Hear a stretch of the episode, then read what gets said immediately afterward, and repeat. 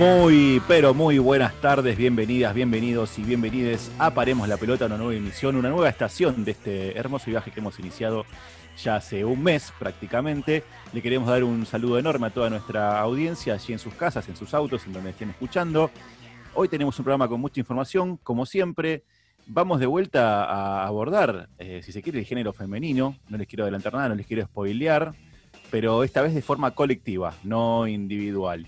Antes que nada, quiero saludar a mis compañeros, a mis amigos, a mis amigas. Buenas tardes, la señorita Rocío Badesi, ¿cómo le va? Hola Mica, buenas tardes. Hola compañeros. Quiero extender el saludo a toda la audiencia de FM La Tribu, que siempre nos acompañan. Estoy muy bien, esta semana estuve bastante ansiosa, así que me hice una listita de qué quiero hacer cuando todo vuelva a la normalidad. Y comentario ñoño, mi primer punto a visitar va a ser el Museo de Bellas Artes, así que ya estoy ahí planeando esa visita que tenía postergada hace un montón. Sí, súper ñoñazo, súper ñoñazo, no me hagan caras, pero es lo que quiero hacer. No, está buenísimo. La verdad que yo, de hecho, fui poco antes de que empiece la cuarentena y es una gran visita. Yo antes voy a pasar por un par de bares. Lo voy a, lo voy a asumir. Eh, no sé si mis compañeros acá me van a decir algo, me van a apoyar, capaz que me, insultan, pero, pero después puede ser, sí, sí, el Museo Nacional de Bellas Artes, el Museo del Holocausto, hay varios lugares culturales recitales. Ah, yo extraño mucho los recitales, la música en vivo, la gente, el calor humano. Pero bueno, quiero saludar a mi amigo, el señor Leandro Pérez. Buenas tardes, Lean. ¿Cómo están amigas? ¿Cómo están amigos? ¿Cómo están todos nuestros redes escuchas? Yo estoy muy contento, la verdad. Voy a sumarme a lo que dijo Rocío recién. Yo no pienso ir a ningún bar, a ningún restaurante. Yo lo, que, lo primero que voy a hacer cuando se termine la cuarentena va a ser volver a mi querida avenida Lisandro de la Torre, al barrio de Mataderos, y hacer una buena compra de, de carne, básicamente, para comer un buen asado con ustedes, amigos, con toda la gente con la que no nos pudimos eh, reunir este tiempo. Y ese va a ser mi primera excursión post pandemia y post cuarentena, sin lugar a dudas. Un saludo a toda la gente de, lo que es la zona de carnicería de mataderos que también nos provee de, este manjar que es el asado argentino. Me enterneciste, Lean. La verdad que me sorprendiste. Cuando arrancaste con no ir a ningún bar, me quedé un poco en offside, pero después la verdad que me gustó, me gustó esa salida. Esperemos que nos podamos reunir todos pronto. Le mandamos un saludo a todo nuestro público vegano también. Eh, respetamos su causa, por supuesto, ¿no? Porque estamos haciendo una publicidad cárnica intensa. Eh, pero bueno, sí, sí, me parece que uno de los puntos a, a visitar en el regreso a van a ser las carnicerías y aparte, bueno, obviamente como parte de la reactivación económica de esta gran nación. Buenas tardes, el señor Alexis Fesabría, alias El Picante. Hola, ¿qué tal, Mica? Todos amigos, eh, en esta quinta edición de Paremos la Pelota en esta casa que bien nos recibió FM La Tribu. Eh, y ya que estamos con el tema de, de qué queremos hacer después de la pandemia, a mí me gustaría ir al cine solo, porque me acostumbré a ir solo, un tipo muy anti lo mío, y como muchos esperamos, ir a la cancha, que eso va a tardar un poquito más, pero no me voy a poner a hacer la estupidez que hizo el periodista Rodríguez en Teis Sport, salir corriendo en medio de una pandemia, pero bueno, eso era lo que esperaba Mica.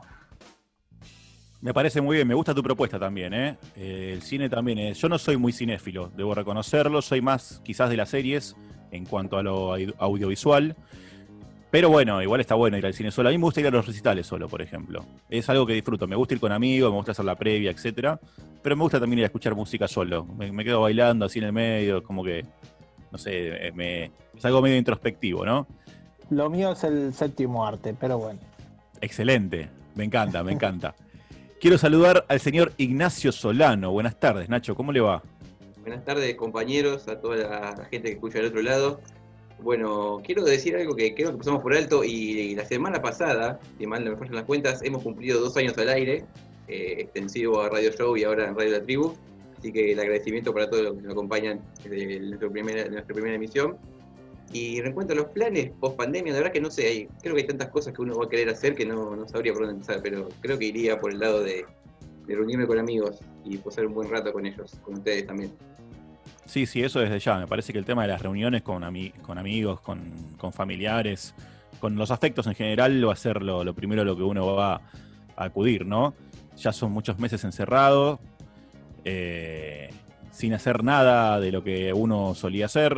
Creo que hablo por todos cuando digo que, por suerte, antes de la pandemia teníamos una vida social bastante intensa, si se quiere, más allá de reunirnos entre nosotros.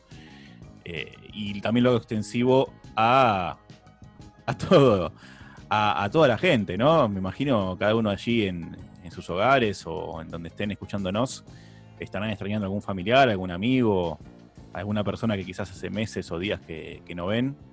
Y bueno, esperemos que todo esto termine lo más pronto posible.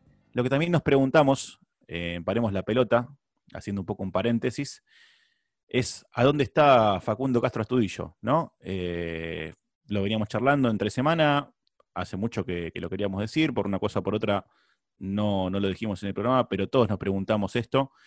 Eh, Facundo Castro Astudillo no se puede reunir ni con su familia, ni con sus amigos, ni con nadie, porque básicamente está desaparecido. Es un desaparecido más en democracia.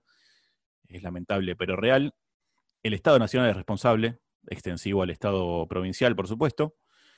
Eh, entonces queremos hacer, eh, queremos extender también este reclamo y esta pregunta que, se hacen en, varios medios, no en todos, lamentablemente, pero por lo menos en, en, los más representativos. ¿Dónde está Facundo Castro? Esperemos que aparezca con vida. Entendemos que la madre ya quizás un poco perdió las esperanzas, pero bueno, eh, no, no creo que haya que bajar los brazos en esta lucha. Así que queríamos dejar este mensaje a toda la comunidad y a todos nuestros, nuestros escuchas. Y sin más demoras, entonces nos vamos a la primera sección de este programa. Grandes pensadores del fútbol, creadores de vaticinios inapelables, oráculos de la redonda, todo eso y no tanto. Falsos, profetas.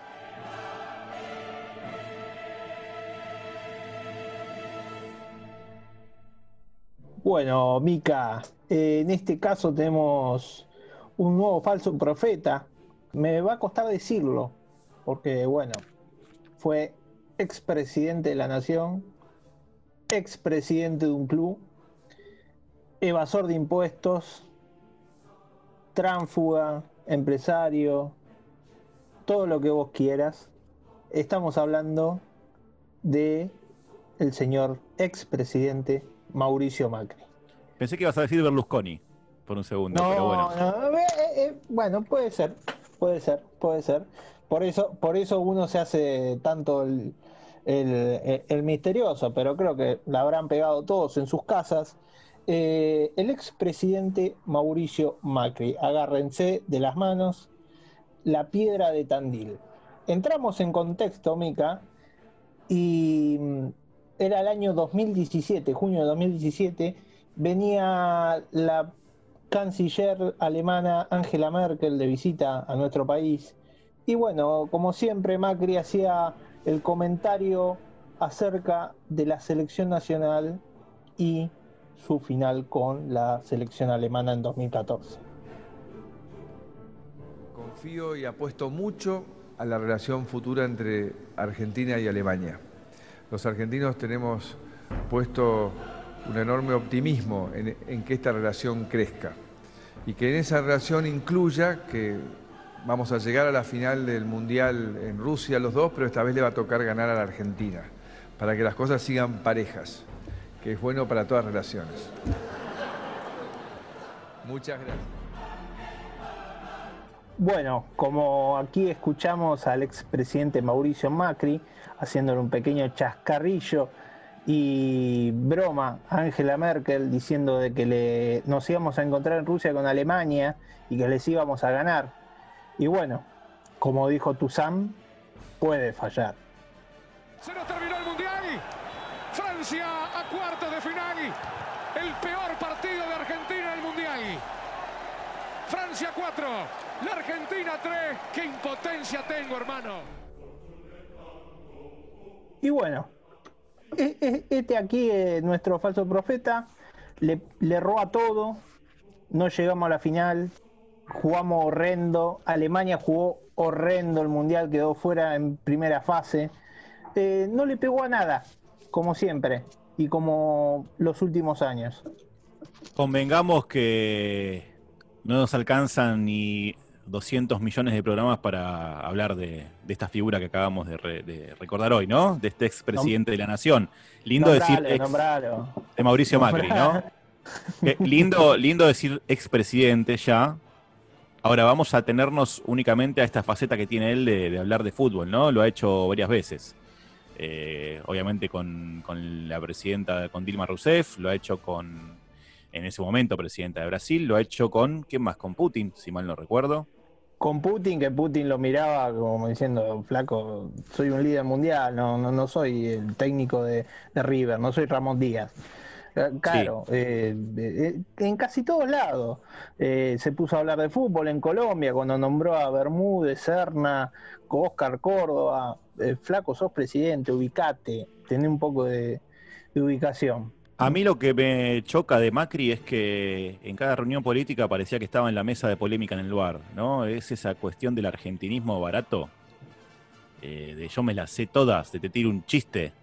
ahí es algo muy 90, podría decirse, porque en los 90 era así, era uno prendía la tele y, o veía cualquier político y, hacía cualquier cosa, Eh, era es- esa vulgarización, eh, em, cualquiera hacía cualquier cosa, te- cero formalidad, Con respecto al- a la personalidad que representa, que representaba a Mauricio Macri como primer mandatario, y al- automáticamente se me vino a la memoria la conferencia de prensa que Macri tuvo con Carlos Bianchi cuando Bianchi decide irse el año finales del 99, si puede ser, corríjanme, que decide 2001. no Finales del 2000. perdón, Finales del 2001 decide no renovar el contrato con Boca y Mauricio Macri se a- presenta en, la conferen- en plena conferencia de prensa post partido para pedirle, si se quiere, explicaciones a Carlos Bianchi de por qué no iba a renovar el contrato con Boca. Me parece que también representa un poco la, lo que es la personalidad de Mauricio Macri. Una persona caprichoso que siempre tuvo lo que quiso y que no acepta el no como respuesta. Es coherente quizás citarlo a Macri en este programa, no solamente por su nefasta performance al frente de- del Poder Ejecutivo Nacional, sino también porque llegó ahí de alguna forma gracias a su eh, trayectoria dirigencial. Eh, el éxito que tuvo con Boca en su momento, de ganar tantos campeonatos, gracias a Bianchi, en gran parte justamente que vos lo nombrabas, eh, lo catapultó, si se quiere, a la política nacional. Hay una nota muy interesante en la revista Tres Puntos, una, una revista periodística de, de fines de los 90, a principios de los 2000, que ya lo mostraban a Macri como, como el futuro candidato a presidente del establishment. Estamos hablando del año 98, 99, no me acuerdo exactamente el año. Y a lo que iba al principio que vos me habías nombrado a, Silvio Berlusconi, como, como el fútbol no está separado de la política, porque muchas veces dicen, no, una cosa del fútbol, otra cosa la política. Y nos van a escuchar, lo que nos vienen escuchando y los que nos van a escuchar, van a ver que el fútbol no está eh, aislado de la política. En sí, van muchas veces de la mano. Y un, claro ejemplo, al igual que Macri, es Silvio Berlusconi, un magnate de los medios, un tipo que fue eh, dirigente de, del Milan, cosechó muchos triunfos y llegó a, la pri- pre- a ser primer ministro de Italia, a lo más alto del poder ejecutivo italiano. Así que eh, son dos historias muy parecidas y, y en el recorrido de nuestros programas van a haber casos similares. Sí, está muy bueno el ejemplo que citás. Quizás los perfiles son un poco diferentes. Macri da más la imagen de la familia ideal, ¿no? La familia tipo, eh, si se quiere, familia Ingalls o algo así, ¿no? De la mujer, los hijos, la casa, el campo. Berlusconi era más del perfil hombre de la noche, fiestero. Los dos son misóginos, por supuesto, y son súper machistas, pero bueno, Berlusconi era como más, si se quiere, vulgar u obsceno eh, en esa faceta, pero por supuesto que su trayectoria y, y cómo se, cómo se instalaron en el poder eh, es, si se quiere, bastante parecido. Así que no queda más que recordar este tipo de cosas y agradecer que por fin se terminó la era del gato.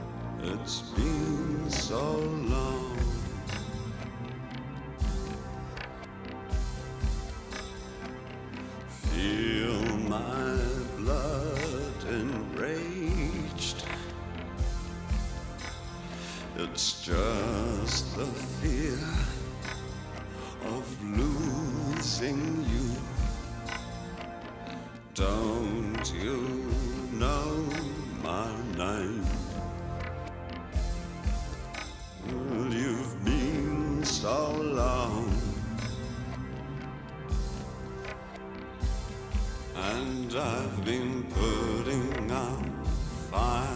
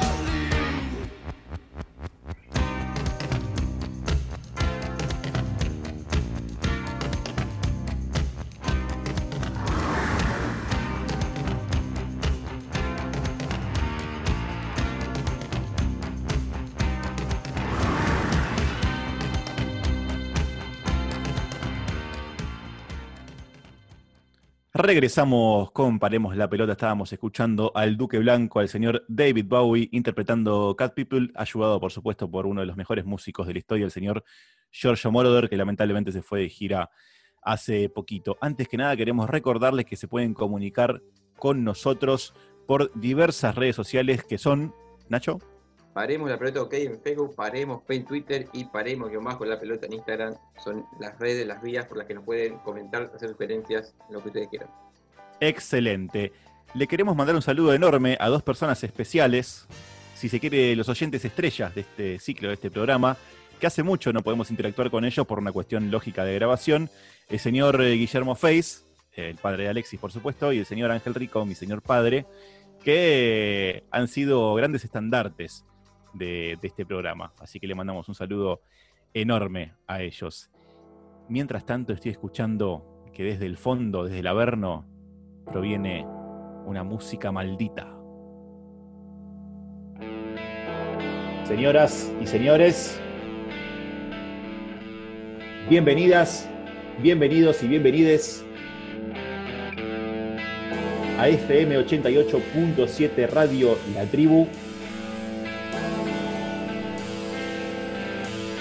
Bienvenidas, bienvenidos y bienvenides a Paremos la Pelota.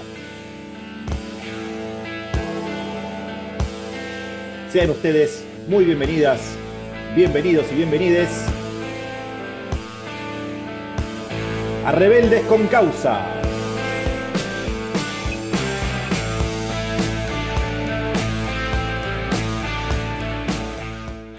Bueno, hoy escucho el sonido de un tren, lean aparte del sonido de Angus, Malcolm y compañía. ¿Qué vamos, qué vamos a ver hoy?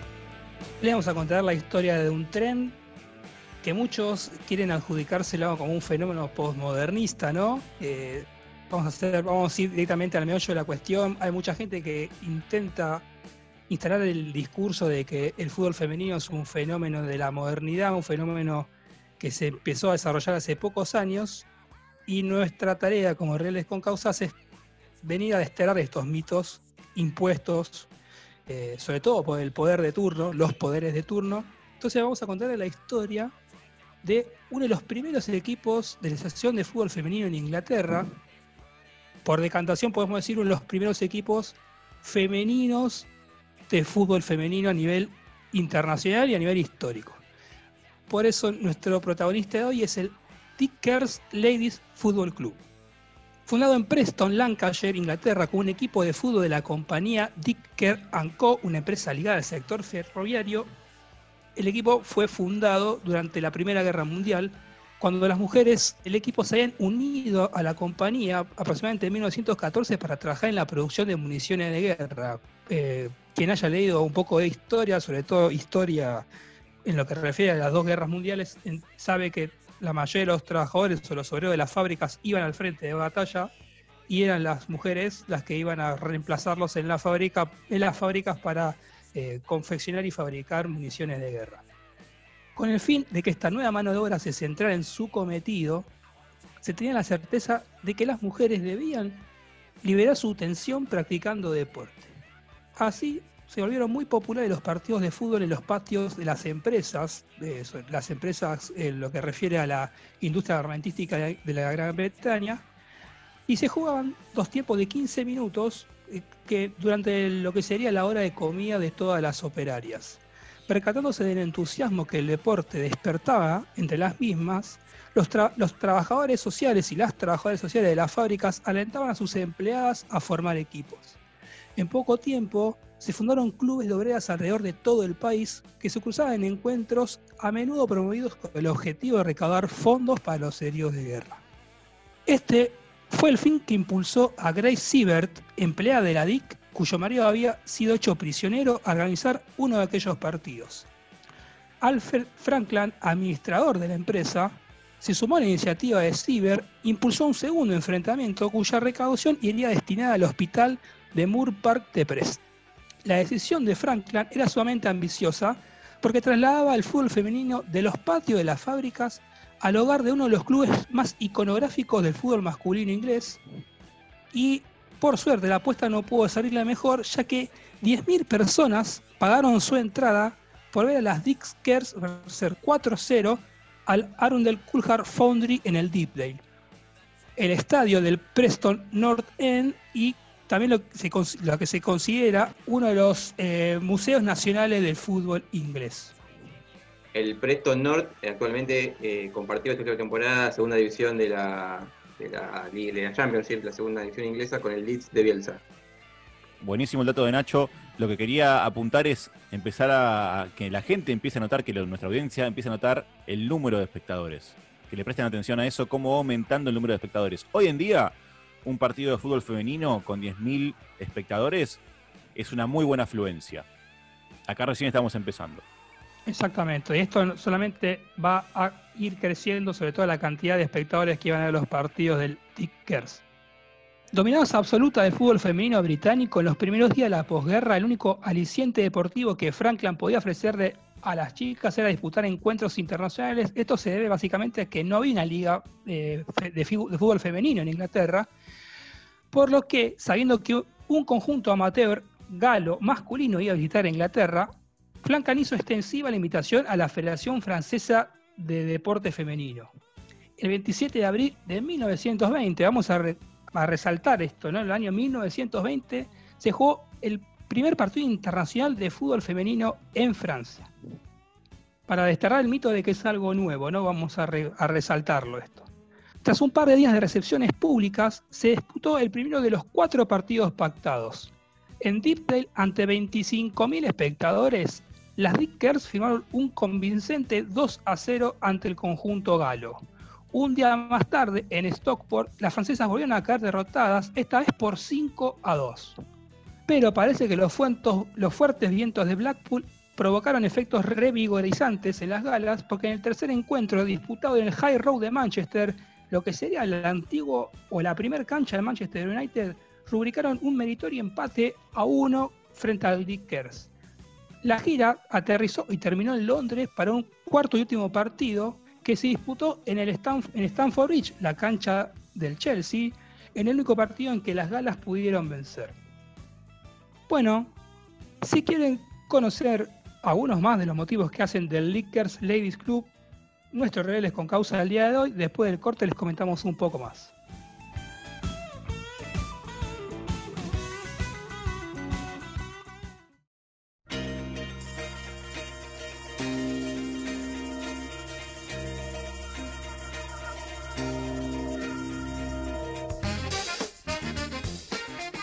Seguimos, comparemos la pelota y recién arranca esta historia, Lean. ¿Cómo sigue? ¿Cómo se conforma el Dickers? Bueno, pese a este empate de local en Stanford Bridge, eh, este empate no restó popularidad al equipo y durante las siguientes semanas superaron todos los récords de público. En Goodison Park juntaron a 53.000 personas, quedándose 14.000 afuera del estadio, en una victoria por 4 a 0 frente al St. Helens. 35.000 personas la vieron jugar, la vieron ganar al BAT en Old Trafford. 25.000 fueron los testigos de la paliza que infligieron un combinado del resto de Gran Bretaña al que ganaron por 9 a 1.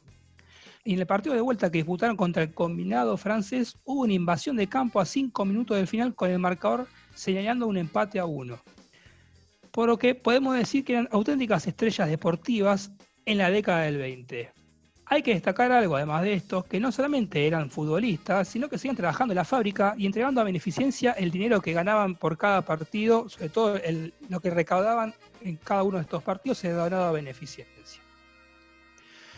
Pero bueno, el poder de turno no puede ver, no puede ver básicamente cómo una mujer eh, se apropia de una práctica deportiva que era históricamente y sobre todo en esa época asociada a, la- a lo, a lo masculino y a la masculinidad, por lo que el éxito del Dickers acabó propiciando su final. Con audiencias de miles de personas, aquellos que se sintieron amenazados por la irrupción del fútbol femenino lo atacaron basándose en una falacia expuesta recurrentemente en los diarios y en los, sobre todo en lo que decían los expertos de medicina en la época, que aseguraban que el deporte era un de- que, perdón, que aseguraban que el fútbol era un deporte nocivo para las mujeres. Perdón, La fútbol- te, te Sí, dale, interrumpo, porque digo, acá se puede ver claramente dónde arranca eh, más eh, fervientemente esta injusticia, ¿no? Porque ¿por qué no podrían convivir el fútbol femenino y el masculino? ¿Por qué verlo como una amenaza? ¿Por qué verlo como un deporte que te va a robar espectadores o la atención o auspiciantes o lo que sea, ¿no? Y se nota la, la- la fragilidad masculina en este caso. Totalmente. Estamos hablando de que esto se da a principios, si se quiere, del siglo XX, llegando al cuarto del siglo XX, pero a principios. Voy a insistir sobre el tema de los números, estoy muy matemático hoy, pero quiero remarcar un dato. El récord de espectadores en un partido de fútbol femenino se dio en el Estadio Wanda Metropolitano, que es el estadio del Atlético de Madrid, y es de 60.739 espectadores. Eh, se dio esto en el 2019, el año pasado. Estamos hablando de nada más que 6.000 espectadores más que los 54.000 y monedas que nombraste vos recién. Estamos hablando de hace casi, no, hace casi no, estamos hablando de hace un siglo. O sea que proporcionalmente que la gente se imagine lo que significaban 54.000 personas en un estadio de fútbol viendo un partido del deporte femenino, ¿no? Y resaltemos que quedaron casi 15.000 personas afuera de ese partido. Por lo que redondaría casi una audiencia de casi 70.000 personas. Era como un recital de limpio. 1920. Casi. Sí, sí. Un recital de la renga, pongamos eh, a un artista que tenga semejante convocatoria. Pero bueno, la Football Association, lo que era la entidad madre del fútbol inglés en ese momento, sucumbió a esta hipótesis de que el fútbol era un deporte nocivo para las mujeres y alegando infundados rumores sobre el destino real de las recaudaciones de los partidos, el 5 de diciembre de 1921 prohibió a todos sus clubes afiliados que cedieran sus estadios para la disputa de partidos de fútbol femenino. El Dickers pasó a la ofensiva reprogramando en, los, en canchas de rugby los partidos que tenían previstos, pero la prohibición de la Football Association debilitó enormemente a sus rivales que siguen incapaces de hacer frente a la nueva situación. La prohibición de la Football Association se extendería por 50 años, siendo finalmente eliminada en 1971, cinco años después de la aparición del club, lo que se convertía en, con- en un contratiempo importante para el desarrollo del fútbol femenino en Inglaterra. Y también podemos hacer un, si quiere, extender el puente con lo que es el fútbol femenino a nivel internacional, porque eh, la historia del fútbol comienza en Inglaterra, eh, por lo cual de haberse desarrollado en Inglaterra primero el fútbol femenino, sobre todo en aquella época, eso hubiese permitido que a nivel internacional el deporte no sea entendido únicamente como una, práctica deportiva exclusiva de los hombres, sino que eh, se podría, si se quiere, se podría haber democratizado muchísimo más el fútbol con respecto a lo que realmente pasó, ¿no? Las canchas que gestionaba la FA eran las únicas que contaban con la capacidad suficiente para albergar la demanda de los partidos femeninos en la década de 1920. Debido a la prohibición, los partidos femeninos fueron relegados a campos con capacidad más pequeña, menos recursos y menos exposición. Aún así, en septiembre de 1922 aceptaron un nuevo reto, seguramente el más ambicioso de todos, una gira futbolística por América del Norte. No fue una aventura sencilla, nunca es nada sencillo para una mujer que quiere practicar fútbol. Tan pronto llegaron a su destino, descubrieron que el periplo canadiense se había suspendido por culpa de la provisión que la Casa Madre del Fútbol Inglés había promovido. Peor aún, los duelos programados en Estados Unidos los iban a jugar contra equipos masculinos, muchos ellos formados por inmigrantes ingleses y escoceses, algunos antiguos jugadores de equipos como el Chelsea o el Blackpool. Pero las chicas no se dejaban amedrentar, tanto es así que de los nueve partidos que disputaron solamente perdieron tres. Poco después de su conquista americana, la Dickers se convirtió en English Electric y a la empresa le interesaba apoyar a un equipo de fútbol que ni siquiera era identificado por su nuevo nombre. En 1926 la firma se deshizo de la figura de Alfred Franklin y rompió definitivamente todos los lazos que aún le unían al equipo. Franklin, imperturbable, refundó el club bajo el nombre de Preston Ladies, aunque popularmente se la siguió conociendo como Dickers. El equipo existió por más de 48 años, desde 1917 a 1965, jugando 828 partidos, de los cuales ganó 758, empató 46 y perdió 24. Los libros de historia del fútbol hablan de que perdía un partido cada dos años. Durante sus primeros años los partidos atraían entre 4.000 a 50.000 espectadores por partido. Lily Parr, una de las mejores futbolistas de todos los tiempos del club, siguió jugando hasta 1951, anotando a lo largo de su carrera un total de 900 goles. El equipo se sobrepuso a la muerte de Franklin en 1957, pero acabó desapareciendo en 1965. De esta manera, el fútbol femenino en Inglaterra quedó librado a su propia suerte hasta 1993, cuando la FA se percató y empezó a ocuparse de la administración y financiación del fútbol femenino. Eso es la historia del Dickers. Espero que la hayan disfrutado y que haya quedado expuesto de que el fútbol femenino no es un fenómeno moderno, sino como una causa política atrás que evitó su desarrollo a lo largo de todo el siglo XX. Qué paradoja que haya quedado un vacío tan grande, ¿no? 28 años entre 1965 y 1993. Un vacío tan grande en la administración del fútbol femenino en, el, en la cuna del fútbol moderno, por lo menos, ¿no? En la cuna del fútbol moderno, o por lo menos en la cuna del fútbol como se lo conoce hoy en día. Estuve revisando un poco la biografía de Lily Parr, distintas páginas, no me acuerdo en cuál de todas eh, lo vi, pero en- no solo en una, en varias de las que estuve chusmeando, resaltan que era una niña intrépida y de contextura robusta, ideal para el fútbol o el rugby, que le iba a ir muy bien y que le terminó yendo muy bien en el fútbol. Y digo, el tema del cuerpo, ¿no? Como que marcando ahí la contextura, que por eso sería buena, que estuvo eh, criada por sus hermanos mayores y que eso influyó. Siempre el costado de, bueno, porque estuvo cerca de hombres, porque tiene un cuerpo más masculino. También destacan en la biografía el hecho de que tenía mucha potencia para ser mujer, una estatura de 1,77 que no es el promedio, digamos, habitual.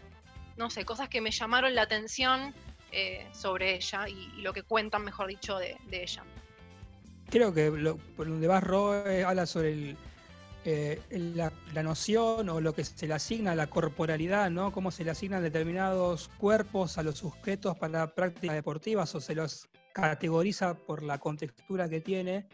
Eh, y también eso es algo que refuerza esta noción de que el fútbol es solamente algo masculino, ¿no? Porque Lili Parr tenía, por su cuerpo, por el cuerpo que tenía, por su estatura, por sus dimensiones, tenía la eh, tenía el cuerpo perfecto para jugar al fútbol, como si fuese, como si existiese un cuerpo perfecto para la práctica deportiva. Eh, algo totalmente Tal cual, tal cual. anacrónico. También pasa, por ejemplo, en la danza clásica, ¿no? Totalmente distinto a esto que hablamos, pero digo, tenés que ser eh, de una determinada estatura y pesar determinada cantidad de kilos, porque si no, ya no entras en el canon. Y bueno, eh, se puede ver también acá en el fútbol, obvio, ¿no? Una de las cosas, eh, una característica de este fútbol moderno, si uno ve los entrenamientos de los clubes, es que en vez de pasar más tiempo, si quiere, entrenando con pelota, eh, destinan uno, dos, tres prácticas a hacer fierros, a ir al gimnasio para for- fortalecer el cuerpo, si se quiere, y moldearlo a un tipo de especifici- especificidad del deporte, como si la técnica o la habilidad o el deporte pasaría por eh, una cierta contextura física o ganar fibra, si se quiere, cuando la verdad la habilidad, la técnica pasa por otro lado. Sí, convengamos que si sucede ahora, ¿no? Que, los cuerpos deben adaptarse a los cánones hegemónicos, imagínense a principios del siglo o, tirando hacia mitad del siglo. Yo creo que, bueno, lamentablemente la goleadora, porque alguien que hace 900 goles, incluso decirle goleadora es quedarse muy corto, eh, debe haber sufrido en su momento varias, si se quiere, no sé si discriminación o sí, discriminación, no está mal dicha la palabra, o por lo menos ser señalada por no adaptarse ¿no? A, a una figura quizás fina y femenina, entre mil comillas, eh, que era lo que tenía que tener en esa época. Y bueno, haciendo, eh, eh, citando lo que dijo Rocío, el tema del cuerpo también va hacia la construcción de la femeneidad y la masculinidad a través del tiempo, eh, que si sos de cierta contextura eras masculino y si eras de otra contextura eras femenino. Entonces, si vos no entrabas en los cánones eh, que, que requerían es- eh, esas construcciones, vos estabas fuera del sistema o eras un desviado. ¿no? Entonces, eh, mucho tiene que ver eso con la historia de, esta jugadora y bueno, de las muchas futbolistas de hace mucho tiempo. A ver, eh, nosotros crecimos en los 90, la mayoría de los cinco que estamos haciendo el programa, crecimos en los 90, y, ver eh, a una chica jugando al fútbol cuando éramos chicos, ¿qué, se le decía? Eh, marimacho se le decía a una, a una chica que jugaba al fútbol, lamentablemente se decía eso. Hoy por suerte cambió, y bueno, eso lo que decíamos era porque no entraba dentro de la femeneidad que nosotros nos habían construido desde chicos y bueno, eh, se hacía eso. Hoy por suerte eh, cambió esa visión y, y estamos hoy hablando de esto en un, en un medio de comunicación, más que nada. Yo no sé si cambió como Pero- así, bueno. pero se discute, se discute. Y está bueno Vamos porque se- camino. Vamos camino a eso. se, pone en duda, se cuestiona, se critica y se buscan argumentos e incluso se destacan posturas contrarias, dentro de las cuales está la de paremos la pelota, por lo Sí. menos no a la- a la- al preconcepto de la feminidad y la masculinidad. Pero lo bueno es que ya el tema está instalado, se discute y creo que uno lo puede ver eh, a, a- a generaciones que ya vienen, que son más chicos que nosotros, que tienen cierto cambio de pensamiento, no, tal, no tan construido como nosotros tuvi- tuvimos. Eh, de a poco, a mí me pasa en la cancha, a mí me pasa, lo veo en la cancha que hay ciertos cánticos que no se cantan como, como, e- como era antes y, y los que más cantan nuevos cánticos o que más reprochan los cánticos que se hacían antes son los más jóvenes y creo que esto es un cambio generacional y un cambio cultural que se va haciendo de a poco, no, no va a cambiar de un día para el otro.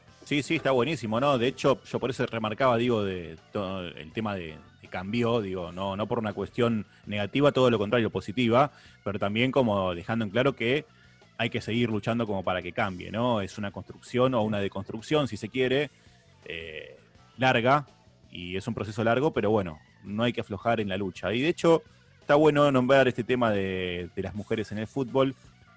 Después les voy a contar por qué, vamos a ampliar un poquito la información después del corte.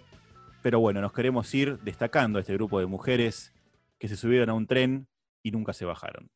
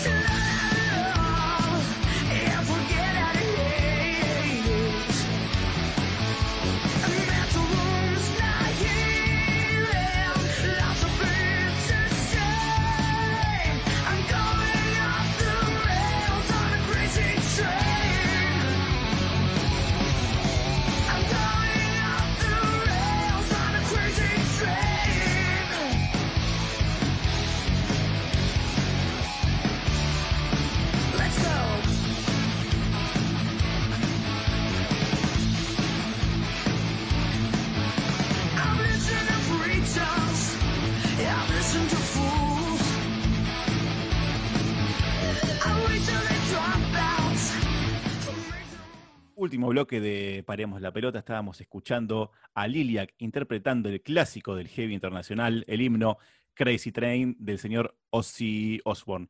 Queremos recordarles otra vez, por supuesto, las redes sociales para que ustedes se comuniquen, nos escriban, nos critiquen, nos propongan, hagan lo que ustedes quieran. Son Nacho, Paremos guion bajo la pelota en Instagram, paremos en Twitter y paremos la pelota ok en Facebook. Perfecto, Nachito, muchísimas gracias. Y por supuesto, como todos los domingos, tenemos actualidad. Empezamos por la señorita Rocío Badesi.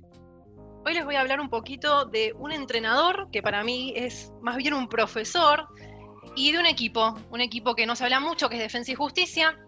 La reserva de defensa no afloja en el trabajo a pesar de la incertidumbre. El entrenador, que es Pablo de Muner, es el motor para que las futuras generaciones se potencien, aunque él prefiere dar crédito de todo el esfuerzo al cuerpo técnico y al coordinador Adrián Domenech. ¿Y cómo lo logra de Muner? Bueno, a través de un proyecto educativo donde participan todos los jugadores, que incluye un club de lectura y un concurso de monografías de investigación para fomentar la cultura y la constancia en el estudio. El entrenador realiza un trabajo intenso, la verdad, desde lo pedagógico con el plantel. Les envía tareas, por ejemplo, de investigación sobre sucesos culturales o sociales de impacto global, sobre mundiales de fútbol también, y el objetivo es fomentar el estudio en cuarentena con este proyecto ideado junto al cuerpo técnico, arman competencias y de premio, por ejemplo, entregan becas. Hay una beca para el curso de Cultura y Deporte de Ariel Escher. El DT de la Reserva sostiene que la premisa fundamental es que este intercambio de conocimientos les deje algo a los chicos, porque contó que muchos no pudieron terminar la escuela o tuvieron serias dificultades para estudiar. Y la coordinación del club, que es de justamente Domenech, fue quien autorizó a llevar a cabo este proyecto. Así que otras divisiones también lo empezaron a implementar y la verdad que obtuvieron muy buenos resultados. Eh, también brindan a los jugadores clases de análisis de diversos aspectos del fútbol, por ejemplo, ponen énfasis en equipos de Europa y en los patrones de juego, eh, les proponen diseños de ejercicios de entrenamiento y un punto clave que no quiero dejar pasar son los encuentros virtuales con los jugadores del plantel profesional con intercambio de preguntas y respuestas, ¿no? lo que hace súper enriquecedor ese encuentro. Ahora vamos a hacer un poquito de futurología, y vamos a pensar en Tokio 2021 de cara a los Juegos Paralímpicos.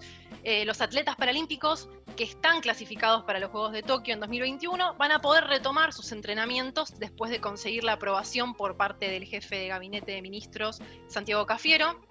Las actividades se podrán realizar en clubes y gimnasios, pero que solo abrirán sus puertas para los deportistas, ¿sí? cumpliendo con los protocolos sanitarios elaborados para la reanudación de estos entrenamientos.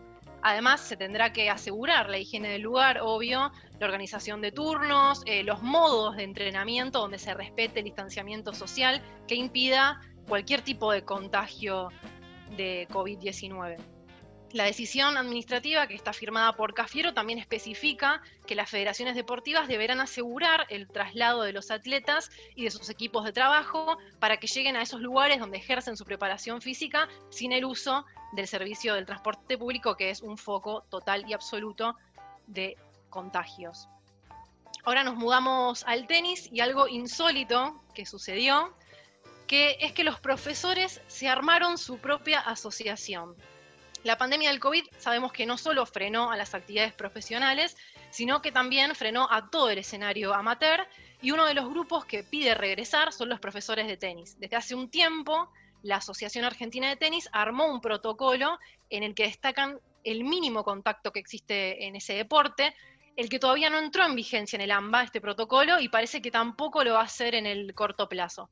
Por eso mismo, y bajo el pedido justamente de querer trabajar, los profesores se organizaron y crearon su propia asociación, la que está constituida legalmente y es la primera en casi 100 años de historia. En el comunicado de prensa los profesores dejaron en claro que son trabajadores y no anticuarentena, esto lo subrayaron, y que necesitan volver a trabajar porque la enorme mayoría ya no puede mantener ni dos platos eh, de comida diaria. La AT salió a respaldarlos con una crítica hacia el Ministerio de Salud bonaerense, donde expresaron, no entendemos las declaraciones del ministro Daniel Goyán, interpretando que nuestra actividad es riesgosa.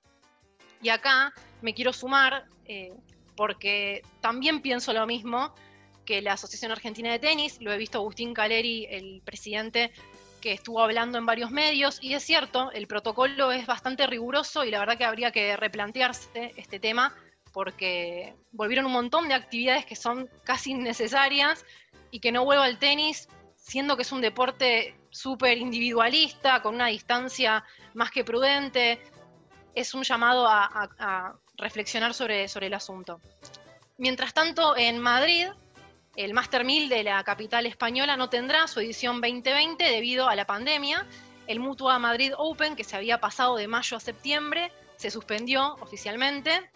Estaba todo encaminado para jugarse entre el 12 y el 20 de septiembre, pero las autoridades de Madrid aconsejaron a la organización suspender el torneo por los recientes rebrotes que hubo de, de casos de coronavirus.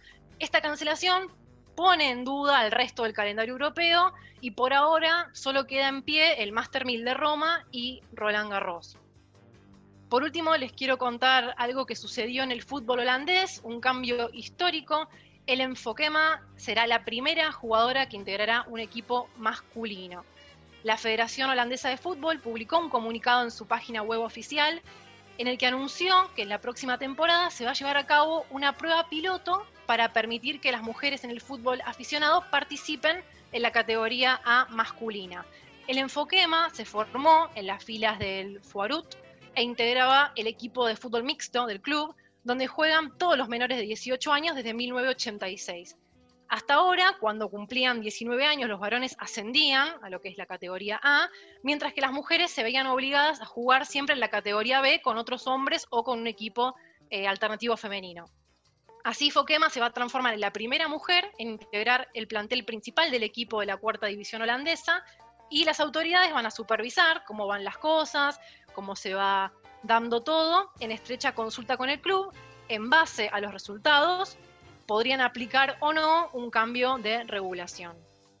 Está buenísimo eso, es un cambio de paradigma muy grande y bueno, por eso yo me refería en el bloque anterior a este hilo, si se quiere, a este hilo de continuidad entre la mujer entrando al fútbol y ya estamos hablando acá de la mujer entrando al fútbol masculino, ¿no? Lo que sería el fútbol mixto.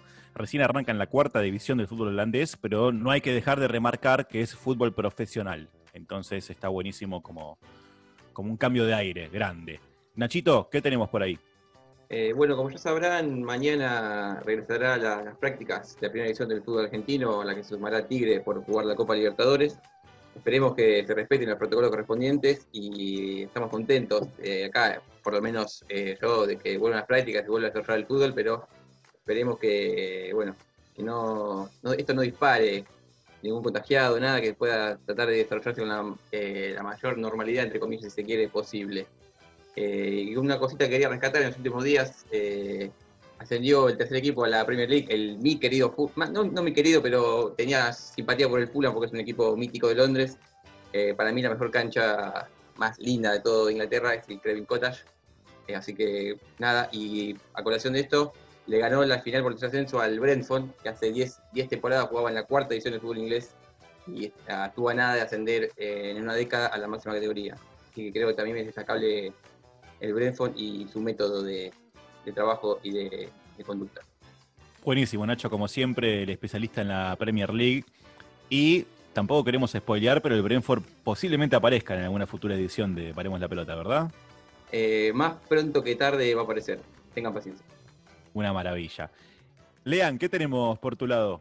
Primero que nada voy a retomar algo que dijo Rocío, sobre todo el tema de la práctica deportiva amateur. Eh, estaría buenísimo también que además que vuelva el tenis, que es un deporte individual, también estaría bueno que vuelva la, práctica deportiva de los clubes de barrio, bastante castigados estos cuatro meses de cuarentena, muchos con un claro peligro de cierre, clubes emblemáticos, y voy a hacer caso, voy a hacer uso de- del club donde yo entré, el Amagro Boxing Club, que hace cuatro meses que los profesores eh, personas que si no trabajan no tienen un sueldo fijo por mes, no pueden colar, y lo, con lo que eso representa ya a fin de mes, así que por favor, eh, estaría buenísimo, ya que se volvieron bastantes prácticas deportivas a la normalidad, estaría bueno que los clubes de barrio puedan volver a abrir y puedan seguir cumpliendo el rol social que tienen históricamente eh, los clubes de barrio, básicamente. Quiero comentar otro dato que nos olvidamos la semana pasada. Sergio Hernández, director técnico de la selección argentina de básquet, firmó el contrato para ser el técnico eh, de la selección del alma, de la generación, de la ex generación dorada y del alma, para ser el técnico en Tokio 2021. una buena noticia para, sobre todo para el básquet masculino y para el básquet argentino en, en general, que se cumpla el proceso por el cual Oveja firmó y que pueda llegar a dirigir su tercer Juego Olímpico. Creo que es un récord histórico para el básquet nacional, así que se celebra. Y con respecto a la NBA, básicamente están los dos primeros puestos de ambas conferencias. Los Ángeles Lakers se clasificaron como el mejor equipo de la conferencia oeste y los Milwaukee Bucks del el, el fenómeno griego Giannis Antetokounmpo firmaron el, se quedaron con el puesto número uno del este. Calculo yo los dos equipos que se van a encontrar en la final de la NBA en esta burbuja que implementaron en Disney. Excelente, Lean, buenísima la información de básquet, como siempre, vanguardista. Y me pliego a lo que decís vos sobre los clubes de barrio, desde ya que ya venían golpeados con la economía de la gestión macrista y ya con esta cuarentena están al borde del knockout. Vamos a hacer un poquito de juego de palabras. Hemos llegado al fin de esta estación. Espero, esperemos que la hayan disfrutado mucho, tanto como nosotros. Nos percibimos el domingo que viene en este espacio que hemos llamado Paremos la Pelota. Y recuerden que la pelota hay que pararla, pero siempre, siempre sigue rodando. Muy buenas tardes.